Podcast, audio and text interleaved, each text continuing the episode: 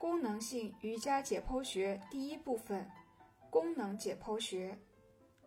神经系统。神经系统是我们体内一个极其复杂的组成部分。关于神经系统的著作数不胜数。我的专长不是神经生理学，而是神经系统的功能。神经系统涉及心灵与身体的问题，这些问题对我们理解瑜伽是必不可少的。心灵和身体在何处相连？两者又是以何种方式相连？它们起止于何处？我们已经知道，体内的所有结构都是整体的一部分，彼此之间相互联系，而且都来源于同一个细胞。从个体的形成过程来看，胚胎在发育时会形成三层组织：内胚层、中胚层和外胚层。因而，身体内的不同部分来源于不同的胚层。内胚层发育成为我们的内脏，中胚层产生了结缔组织，包括骨骼、筋膜、肌肉等。外胚层产生了身体最外面的一层，也是身体的最大器官——皮肤。但这并不是全部。外胚层还发育出神经系统，使身体最外层和最内层的部分密切相连。神经系统是身心相连的体现。神经始于脊柱和颅骨内部受保护的深层组织，并分布至全身每一个角落。神经系统向身体发送信息，同时通过心灵接收体内各种活动的信息。这说明我们的身体和心灵是一体的。现在，让我们思考瑜伽。帕坦加利在《瑜伽经》的开篇讲，瑜伽是一种平定心境起伏的活动。这里所说的起伏存在于神经系统中。在瑜伽中，我们通过身体的练习来控制我们游走不定的思绪。我们通过体式练习，通过对身体的拉伸和压缩来刺激神经系统，从而唤醒我们的身心连接。感受器，身体中有不同类别的感受器，生理学书籍会详尽地介绍所有类别的感受器。感受器一般根据所在的位置进行分类，如浅表的、距离皮肤较近的，以及深层的。距离内脏较近的，与我们讨论的运动和体式最相关的一类感受器叫做本体感受器。它们位于身体内部，确切地说，位于关节囊、肌肉和肌腱中。在关节囊中，本体感受器提供关于受力和运动的信息，并告诉我们各个结构的空间位置。肌肉中的本体感受器被称为肌梭。肌腱中的本体感受器被称为高尔基腱器。肌梭是位于肌腹中的一种特殊的组织，负责感知静息状态下肌肉长度的变化。基于这一信息，肌梭可能会引发牵张反射。值得一提的是，牵张反射的发生是我们意识不到的，因为这类感受器不能产生冷、热或疼痛等感觉。牵张反射的经典例子是医生常对患者进行的反射测试。患者的腿部垂于床沿，医生用橡胶锤轻敲患者髌骨下方的肌腱，静息肌肉长度的快速变化会刺激股四头肌，特别是股直肌的肌缩，引发牵张反射，从而导致肌肉收缩。高尔基腱器位于肌纤维过渡到肌腱的交界处，其作用与肌梭不同。高尔基腱器感知的不是肌肉长度的变化，而是其所在部位的肌腱的张力。如果肌肉过度收缩并接近将要撕裂的极限，是的，收缩也可能导致撕裂，高尔基腱器就会产生反射，使肌肉放松，以避免损伤。这种多种多样的感受器共同将信息反馈给神经系统，这些信息在体内有不同的用途，但不论是哪种情况，这些信息都会引发身体内的某种反应，比如肌肉收缩或某些激素的释放。这些反应可能及时发生，也可能延迟发生。在进行体式练习时，如果我们的感受足够敏锐，而且动作不是太快，这些本体感受器就可能会把我们从受伤的边缘拉回来。在做某个体式时，被拉长的肌肉可能引发牵张反射。如果时机和运动速度合适，这一反射可能使我们免于受伤。高尔基腱器也同样如此。在对力量要求较高的体式中，过度用力可能会让练习者突然感到无力。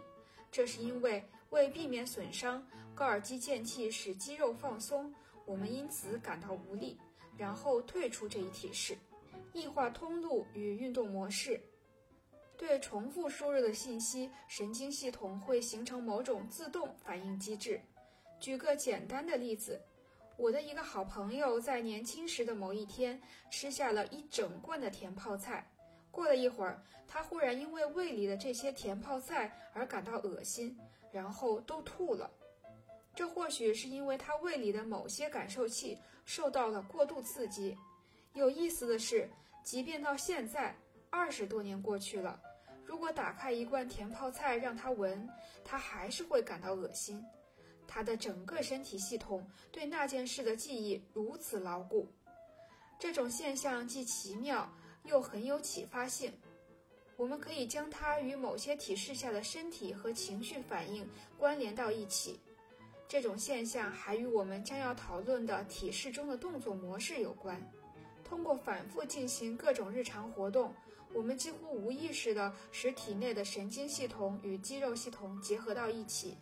因为这些重复性活动会导致一种我称为异化通路的神经系统通路形成，所以起初那些有意识的肌肉活动逐渐演变成无意识的肌肉活动。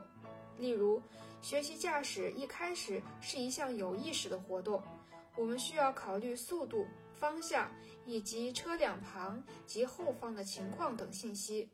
如果学习驾驶时开的是一辆手动挡车，我们还要学习协调操作离合器、油门、换挡和刹车。驾驶是一项复杂的技术，那我们为什么能熟练掌握这项复杂技术呢？答案是因为有异化通路。在反复多次进行这些活动之后，这些进入神经系统的信息将不再需要被刻意的处理，甚至都不需要经过大脑的加工。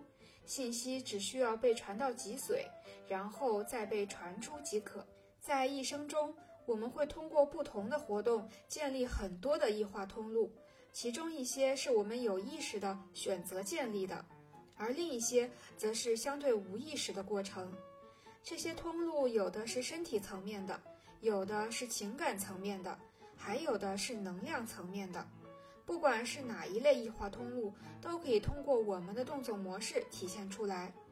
我们的动作模式就是异化通路的反应，它们是可以观察到的，是无意识的习惯。这些动作模式除了能在我们动的时候显示出来外，当我们在瑜伽垫上停下来观察自己的体式时，它们甚至更加明显。它们可能是造成我们总是右肩下垂而左肩抬高的部分原因，也可能是导致我们的左髋高于或低于右髋的部分原因。这些只是一小部分可能出现的情况。回过去想想我们的内聚性经历，那些经历都参与形成了我们现在的动作模式。它们产生的影响既包括身体上的，也包括精神层面上的。我们练习的瑜伽类型可能会支持我们的动作模式，并将其巩固；也可能消除或抵消我们的动作模式，甚至促成积极和有利于康复的动作模式。我不会说哪一种练习或者方法会对所有人有益。重要的是要记住，你所做的任何练习都会在一定程度上向你的神经肌肉系统添加新的模式。此外，我们做出每一个提示的方式都会导致新的异化通路的产生。例如，每次做上犬式时，我们的身体都在学习以一种特定的方式运动；当我们做背部需要处于相似姿势的其他提示时，相似的肌群就会自然的收缩。我们每一次练习提示都是在创造新的动作模式。有没有可能改变或消除某些模式？在医院的手术室里，当患者被麻醉后，只需要借助人工呼吸器的那种麻醉。医生和其他工作人员在搬动患者时就必须非常小心，因为神经系统已经被镇静和阻断，以至于四肢的肌张力几乎消失。如果搬动患者时动作过快或者不恰当，就可能引起骨骼脱位。这种情况下，动作模式和维持身体的模式都已经被消除了。在麻醉后，即便是髋部紧张的人，也可以毫无压力地做到单腿绕头式。当神经系统停止工作时，我们的所有模式都消失了。同样的道理，当神经系统的功能恢复正常时，我们身体的动作模式也会恢复。这对我们的体式练习有些有趣的启示。例如，我们身体的哪些动作模式，或者说身体现存的多少紧张感，是与神经系统受到过度刺激相关的？如果我们可以消除过度的神经刺激，那么我们能否清除身体中对应的紧张模式？我们该如何继续减少这种刺激？从本质上讲，神经系统有两个末端：心灵和身体，它们是一个统一体。神经系统的刺激信号可以产生于身体，也可以产生于心灵。心灵影响身体的能力就蕴含在这个统一体之中。我们可以用心灵去指导自己的身体。例如，当我们将意念集中在呼吸上时，身体会响应，心率会发生改变，呼吸也会随之变化。这是进入冥想状态的常用方法。如果我们静坐冥想的时间足够长，我们对身体的感知都可能会发生变化，我们也许会感觉自己的四肢离身体很远，也许会感觉它们变得很大，或者可能根本感觉不到它们。内心的专注可以让我们改变对自己身体的知觉。那么是什么带领我们退出这样的冥想状态？静坐于冥想状态中，我们身体的界限会变得模糊。而在我们动起来的那一瞬间，那些界限便迅速重现了。身体的运动可以告诉内心我们是谁，以及我们身处何处。在体式练习中，我们用身体的运动来让内心保持专注，这不同于纯粹关注身体本身。我们可以将身体对运动的感觉作为让内心保持专注的一种工具。这就是帕坦加利所说的，瑜伽可以帮助我们平定心境起伏的一部分。练习瑜伽时，我们会探索内心专注的不同层次。当我们关注运动本身，比如发力与放松的平衡时，我们就在训练神经肌肉系统的同时，提高了内心保持专注的能力。更进一步，我们会关注体式练习中的呼吸控制、协调。和收束，通过规律的练习，我们会更了解自己的内心，了解自己的意志力，发现自身消极或积极的心理模式，甚至能消除那些消极的心理模式。规律的体式练习对心灵的影响是巨大的。规律的体式练习可以使身体和内心得到系统性的训练，进而使神经系统更受控制。神经系统与肌肉系统的组合方式十分复杂，因此使身体形成新的动作模式是有挑战性的。